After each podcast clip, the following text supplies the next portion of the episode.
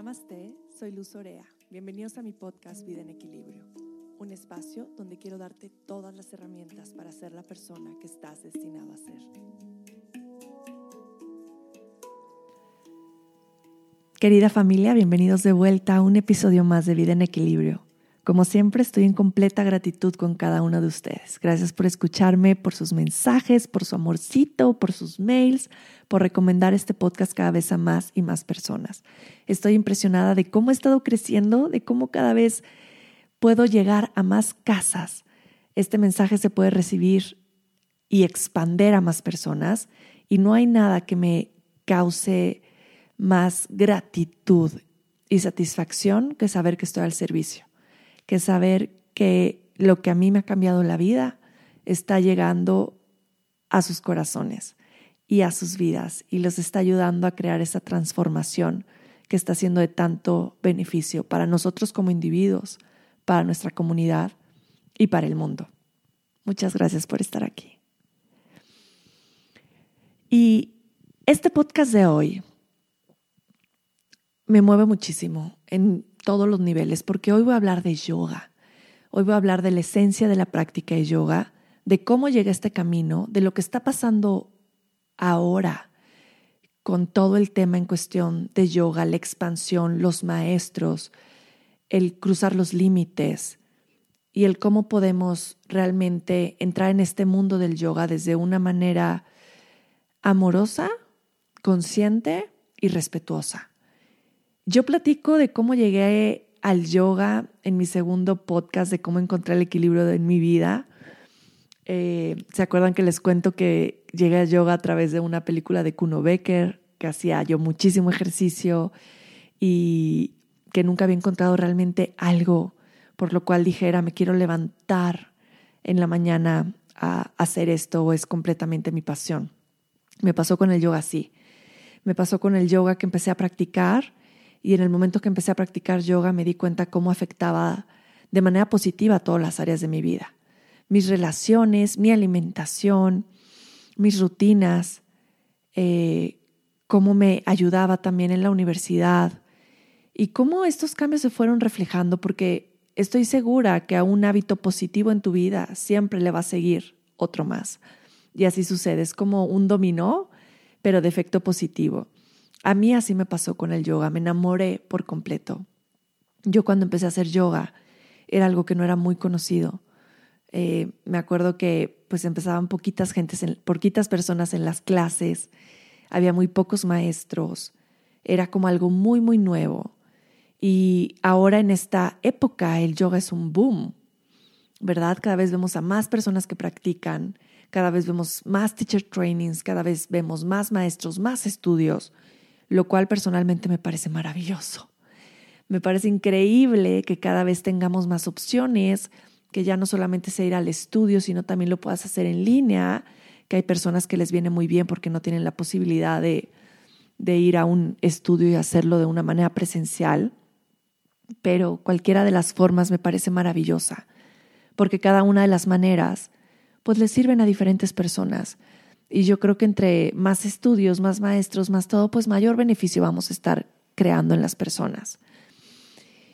Eh, yo cuando empecé a practicar yoga, me acuerdo que empecé a enseñar por casualidad. Cuando conocí a Shiva, mi maestra, que la vi en un video, dije, yo quiero estudiar con ella y quiero enseñar lo que ella enseña. Me cautivó por completo.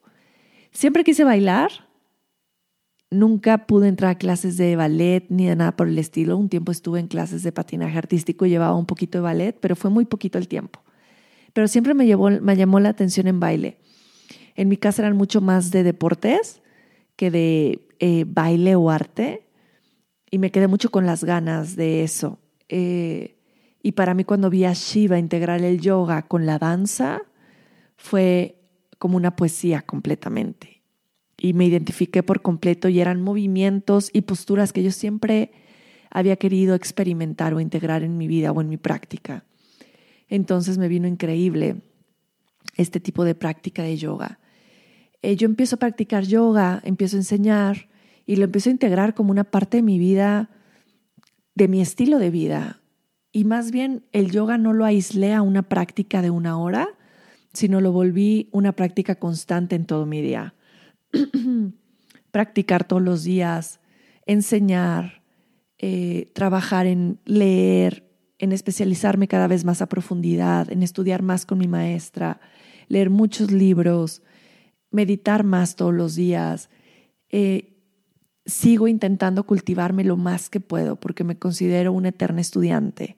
Cada vez que puedo, tengo la oportunidad, estudio más, me adentro más en la práctica de yoga, profundizo más, no solamente en las asanas, que son las posturas, sino realmente en todo lo que involucra practicar yoga como un estilo de vida. A mí el yoga me enseñó muchas cosas y una de las principales fue en amar y respetar mi cuerpo y en respetar mi cuerpo y en respetar a las personas alrededor de mí. Yo cuando entré al yoga sí llegué en un momento muy vulnerable de mi vida, en un momento donde creo que este límite en cuestión de energía estaba muy abierto y muy permeable. Gracias a Dios me tocó conectar con muy grandes maestros con los que jamás tuve algún problema de querer cruzar alguna línea de respeto en las clases, en los ajustes, en las relaciones.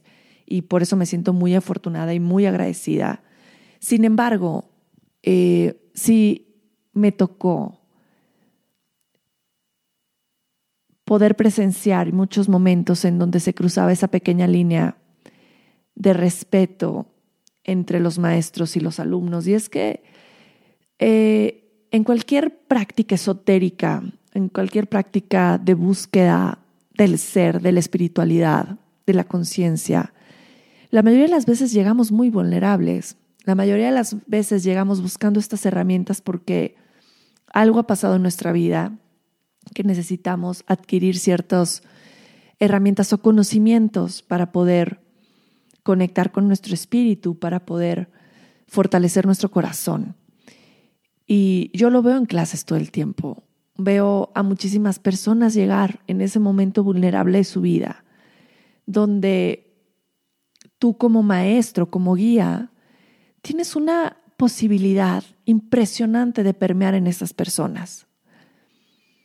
Cuando sabes usar tu energía hacia el lugar correcto, pues es una cosa muy hermosa y yo lo veo en clases, recibo mensajes, emails o cuando se acercan al final de la clase y me dicen que una clase que di en algún momento les transformó su vida. He tenido alumnos que me han dicho que han querido perder la vida y que después de empezar con yoga o a través de cierta clase o cierta frase que dije, les hizo cambiar la idea. Yo no creo que sea yo, sino que creo que son una mezcla de muchos factores que ayudaron a que eso no sucediera. Pero al final, imagínense el impacto que tiene una clase de yoga, las palabras que dices, cómo te acercas a las personas, qué semilla estás dejando, qué mensaje estás dando. Para mí, cuando empecé a escuchar estas historias de personas, estas historias de transformación, por supuesto que mi historia también fue así. Empecé de la misma forma. Llegué al yoga en cachitos y me armé como un rompecabezas. Y siento que a muchísimas personas les pasa lo mismo cuando entran a la práctica. Mi estudio está en un lugar donde hay muchos jóvenes y, me encanta, ¿no? Cuando yo empecé a enseñar y era mucho más joven que ahora, me sigo considerando joven, por supuesto, pero empecé a hacer una relación bien bonita con mis alumnos, que más allá de ser una relación alumno-maestro, se, se convirtió en una amistad.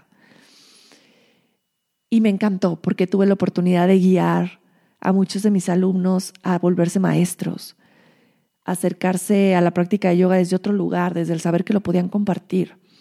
Y eso para mí ha sido uno de los más grandes regalos.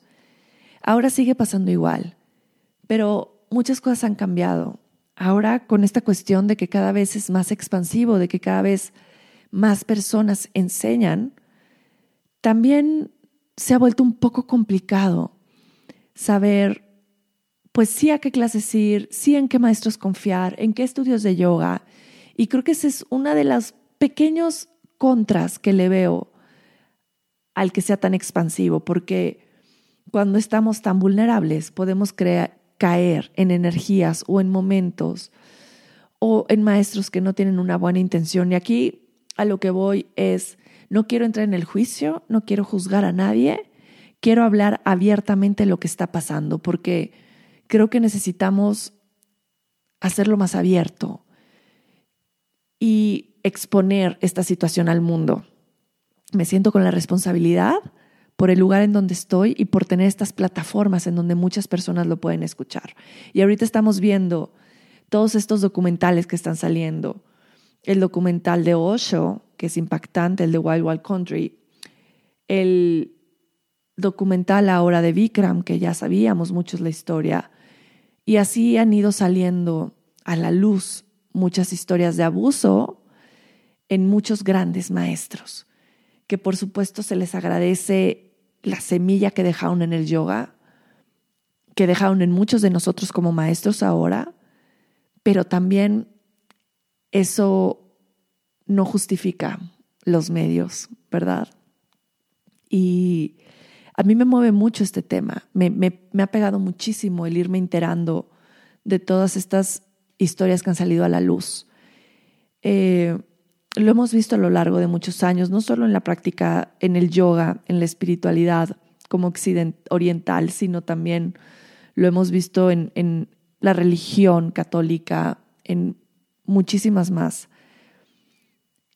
Y uff, es, lo vuelvo a repetir, no lo puedes juzgar, ¿verdad? Porque al final tenemos que entender que somos seres humanos, que nadie está exento de cometer algún error. Eh, al ser seres humanos y seres espirituales viviendo una experiencia terrenal, pues es muy fácil que podamos caer en esta cuestión de pasar la línea y poder llegar al abuso. Es algo que a mí no me ha pasado y es algo que no siento que deba de pasar, que no creo que el que seas maestro de yoga te debe de exponer a que eso suceda, o maestro de meditación, o eh, que estés transmitiendo ceremonias, o que seas un chamán y trabajes con las plantas. No creo que de ninguna forma, de ninguna forma esto debe de ser algo que se debe de permitir. Y no es solamente hacia las personas que lo están haciendo, sino es también hacia nosotros que lo estamos permitiendo. Yo, algo que trabajo mucho en clases, por ejemplo, es esta cuestión de, de ajustar o acercarse al alumno. ¿De qué manera lo hacemos? Por ejemplo, yo casi no me acerco a los hombres a ajustarlos en la práctica de yoga. ¿Por qué? Porque considero que es un momento energéticamente muy abierto que yo podría pasar alguna línea sin darme cuenta. Entonces prefiero solo ajustar a mis alumnos que ya tienen mucho tiempo conmigo, que nos conocemos y me acerco de una manera muy respetuosa, muy amorosa y muy gentil donde mientras me acerco estoy repitiendo un mantra y estoy trabajando y entrando en ese campo energético de esta persona desde un lugar de mucho respeto. Considero que muchas veces no es así, no en mi propia experiencia, sino en diferentes experiencias. Y, no me parece que lo debamos de aceptar. Yo creo que podemos decir que no, yo creo que podemos alzar la voz, yo creo que sí podemos decir en una clase, no me gusta que me ajustes de esta forma, no me gusta que, que te me acerques de esta forma, no me gusta el masaje que me haces en Shavasana, no me, podemos alzar la voz y podemos decirlo.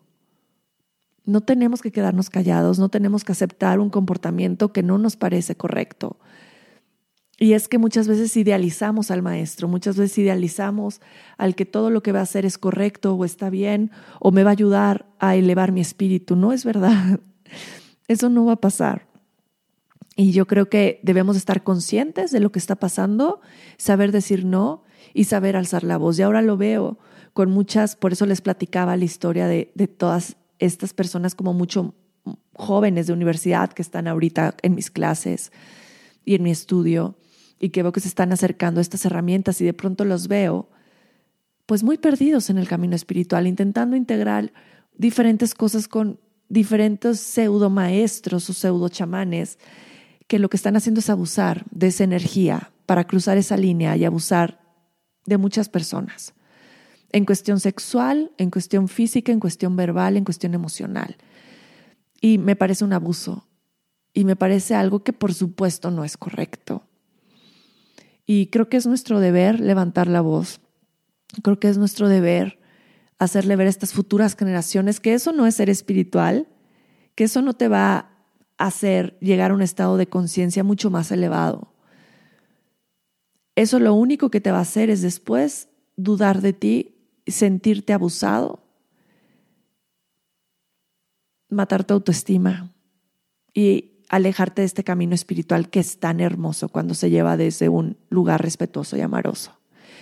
Mi intención con este podcast es sacar esto a la luz y hacerte saber a ti, si eres maestro, que no es correcto, que no es correcto pasar esa pequeña línea, que no tenemos que estar tocando a la gente todo el tiempo si, si eso no se siente bien para los demás, que un pequeño ajuste energético es suficiente, que siempre pidas permiso para entrar en el campo energético de los demás, que seas respetuoso con esta práctica, que sigamos elevando la esencia de la práctica de yoga y de las demás prácticas espirituales. Que creo en la energía, por supuesto que sí, creo que la energía es súper poderosa y creo que tenemos que aprender a respetar esta energía con la que entran las personas estos espacios, estos estudios, estos shalas, buscando sanación.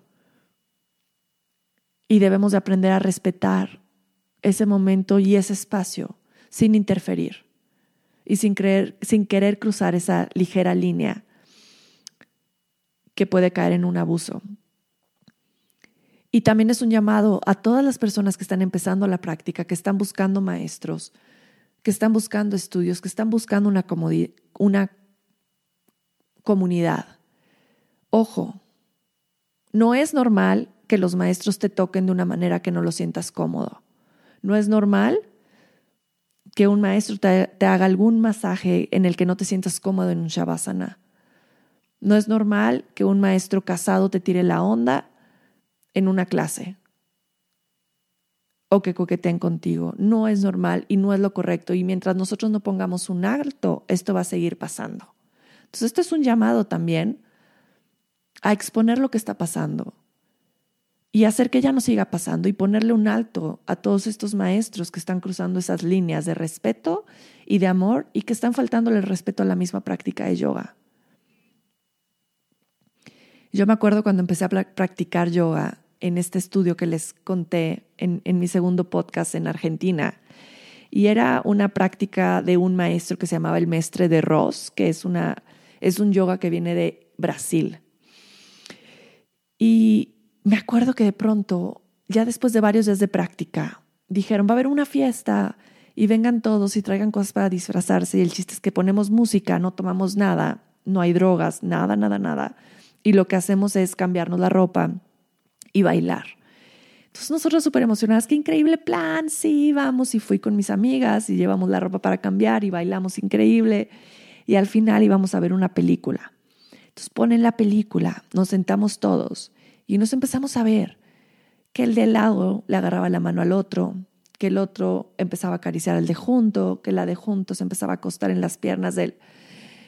Y nos volteamos a ver mis amigas y yo, fue como, no estamos en esta energía, no es algo que estemos buscando y nos salimos. Yo pude haber dicho en ese momento, esto no es para mí, me choca el yoga, qué horror, eh, ¿cómo puede ser? ¿No? Porque también, pues no es algo que resuene conmigo. Eh, y al final no, sabía que, que hay personas que están abiertas de eso y no los quiero juzgar. Está bien si va con tu energía, está perfecto. Si eso está bien para ti, si te resuena, si físicamente, emocionalmente, energéticamente lo sientes bien, está maravilloso. Go ahead. Para mí no se siente bien para mí no se siente bien. Yo nunca me sentí cómoda con algún ajuste que, no sintiera bien. Y siempre supe poner mi límite y mi campo energético para que eso no sucediera. Siempre me supe dar mi lugar para situaciones que no se sentían bien para mí. Y yo quiero que te hagas lo mismo. Si esto no resuena contigo, si no se siente bien, alza la voz, haz algo al respecto. Haz algo al respecto. Porque aquí se empieza con esos pequeños tipos de abuso. No es solo que te chiflen en la calle. Y hablo de mujeres y de hombres. Ojo, no solo estoy hablando en cuestión hacia la mujer, sino también en hombres puede suceder en este abuso. Por supuesto que sí. Y ahorita lo estamos viendo con las manifestaciones. ¡Wow! Tantas mujeres alzando la voz. ¡Qué maravilla! Y lo mismo tiene que suceder en la práctica de yoga y en toda la cuestión espiritual. Por favor, si hay algo que te molestó, si hay algo que energéticamente no sentiste bien, si hay algún maestro que tú sabes que está haciendo algo así, expónlo a la luz, sácalo a la luz. Es momento de poner un alto, es momento de volver al respeto de estas prácticas espirituales que son hermosas, que son maravillosas, que les han cambiado a tanta gente la vida, pero también han jodido a mucha gente. Perdón por la palabra, pero me, prendí. ¿Por qué? Porque han caído en este abuso, han caído en esta falta de profesionalismo de muchos maestros y de muchos estudios y se han dejado llevar por un lado oscuro que no es el lado espiritual, no es quiero decirte algo, esto siempre se trata del amor y de la luz. Y del amor en el buen sentido, del amor, el no es todo es amor y todos nos acostamos con todos, no, del amor y del respeto hacia ti, hacia tu cuerpo, hacia lo que resuena contigo. No desviemos el camino espiritual hacia algo que no es. No es. El camino espiritual está de la mano de Dios es algo que siempre está pegado a la luz. Es algo que te conecta con la luz. Por supuesto, no quiere decir que no haya oscuridad en el camino espiritual. Por supuesto que sí. Y siempre llegamos de la oscuridad hacia la luz y de pronto se vuelve a apagar la luz y volvemos a salir. Y es un trabajo constante. Lo que quiero decir es que toda esta energía oscura no es, no es algo que tenemos que integrar, como que debe de ser así. Y este mensaje va para todas estas futuras generaciones, para todas las personas que están en la práctica de yoga. Hay grandísimos maestros, increíbles, respetuosos, amorosos, profesionales. Sí los hay. Pero por supuesto te vas a encontrar con muchos más. Pero si es así, si no se siente bien contigo, Tú puedes decir esto no se siente bien para mí, tú puedes decir que no, tú puedes salirte de un salón de yoga, tú puedes quejarte, tú puedes alzar la voz, tú puedes buscar lo que se siente bien para ti. Pero sí te quiero decir algo, la práctica de yoga, la práctica de meditación, estas prácticas es, ancestrales a mí y a muchísimas personas nos han transformado la vida. Y no por todas las historias que estamos escuchando ahora y todas estas historias de grandes gurús y maestros espirituales que salen a la luz dentro de este lugar violento, abusivo, no tiene por qué manchar la esencia de la verdadera práctica de yoga y de la verdadera esencia esotérica y mística de todas estas prácticas espirituales porque esto viene de mucho tiempo atrás, de muchos seres de luz que ya no existen. Por supuesto, cuando los humanos empezamos a meternos en esta energía, pues todo puede pasar. Pero hay que cuidar la práctica. Hay que regresarle toda esta luz. Hay que realmente enaltecer esta práctica transformativa y saber poner nuestros límites y saber poner y decir lo que no está bien, lo que no se siente bien. Y como maestros tenemos una enorme responsabilidad, una enorme responsabilidad de conservar estas enseñanzas en su estado más puro, de trabajar muchísimo con nosotros para no ir a poner nuestra obscuridad en los demás, que es muy diferente a compartir nuestra vulnerabilidad. Trabajar tanto en nosotros que no necesitamos abusar de los demás o cruzar estas líneas para que nuestro ego crezca. No se trata de eso. Y yo te puedo decir, me sé millones de casos en México. Y no voy a hablar aquí de qué maestros. Pero hay muchísimos. Y cada vez que escucho un caso más o que me escribe alguien para contarme, me duele el corazón. Y digo, esto no puede estar pasando. Y si puedo hacer algo al respecto, si puedo hacer un podcast al respecto, si puedo ayudar a más practicantes a saber que, que no tienen que pasar por esto para trabajar con su alma, con su corazón, para alcanzar la sanación. Lo voy a hacer, porque es parte de mi Dharma. Es parte de mi Dharma. Este mensaje te lo dejo con todo mi amor. Para ti, maestro, para ti, practicante, para ti que quieres empezar a entrar en este camino espiritual. Quiero decirte que vale la pena, que vale la pena entrar, que seas muy meticuloso, que investigues bien quién es el maestro, en dónde aprendió, cuánto tiempo lleva enseñando, cuál es su lineaje, de dónde viene, que veas el trasfondo realmente de lo que vas a estar aprendiendo y absorbiendo. Ahora el yoga se ha vuelto mucho de posturas de Instagram. Ok, está bien padre, está lindo, yo también lo comparto, pero ¿qué hay más allá? ¿Qué es realmente lo que quieres transmitir? ¿Cuál es la esencia de todas esas posturas que ponemos en el Instagram? No solo eso es el yoga. Es más, esto es solamente una parte del ego. Lo demás, lo más valioso, no se puede ver en una fotografía. Lo más valioso de la práctica, esta esencia, este compartir. Yo cada vez que doy una clase, no puedo ser más afortunada.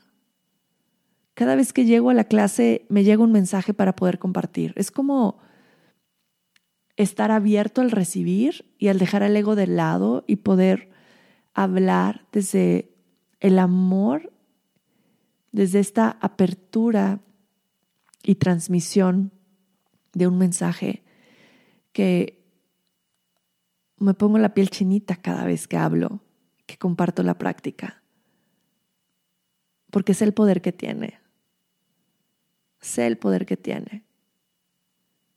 Y me hace muy feliz que cada vez más, más personas vengan y practiquen y empiezan a integrar esto como parte de su vida. Pero el yoga va más allá de todo lo que ven en Instagram, va mucho más allá. El yoga es un estilo de vida, es un estilo de presencia. El yoga es integrar todo al momento presente. Todo integrado al momento presente o también traducido como unión. Todo integrado al momento presente. ¿Cómo hago lo que hago? No solamente voy, enseño yoga y después no hago mi trabajo todo el día. Es un trabajo constante. Tú vas a enseñar yoga a un estudio, pues tienes que trabajar un chorro en ti todo el tiempo para que no solo hables por hablar, sino que prediques con el ejemplo. Tú puedes ver en un maestro de yoga si predica o no con el ejemplo. Lo puedes saber en las palabras, en su tono de voz, en lo que dicen las clases, en cómo lleva su estilo de vida. Tampoco quiero juzgar, no estoy juzgando, no quiero que se oiga como juicio, es cómo poder encontrar a alguien que resuene conmigo. Yo así lo encuentro, viendo que es una práctica constante en su vida. No quiere decir que no se equivoquen. Ojo, yo me equivoco todo el tiempo y donde más practico yoga es con mi familia, porque es donde más me cuesta, con mi pareja, con mis hijos. Es como un trabajo constante de trabajar la paciencia, la presencia, la comunicación clara y amorosa. Todo el tiempo estamos trabajando en nosotros. Y eso es la práctica de yoga, esto es lo más valioso. Podemos llegar a transformar vidas. ¡Wow! Podemos hacer que las personas vivan mejor en su presente. Uf. Pero no desviemos, no desviamos la verdadera intención de esta medicina.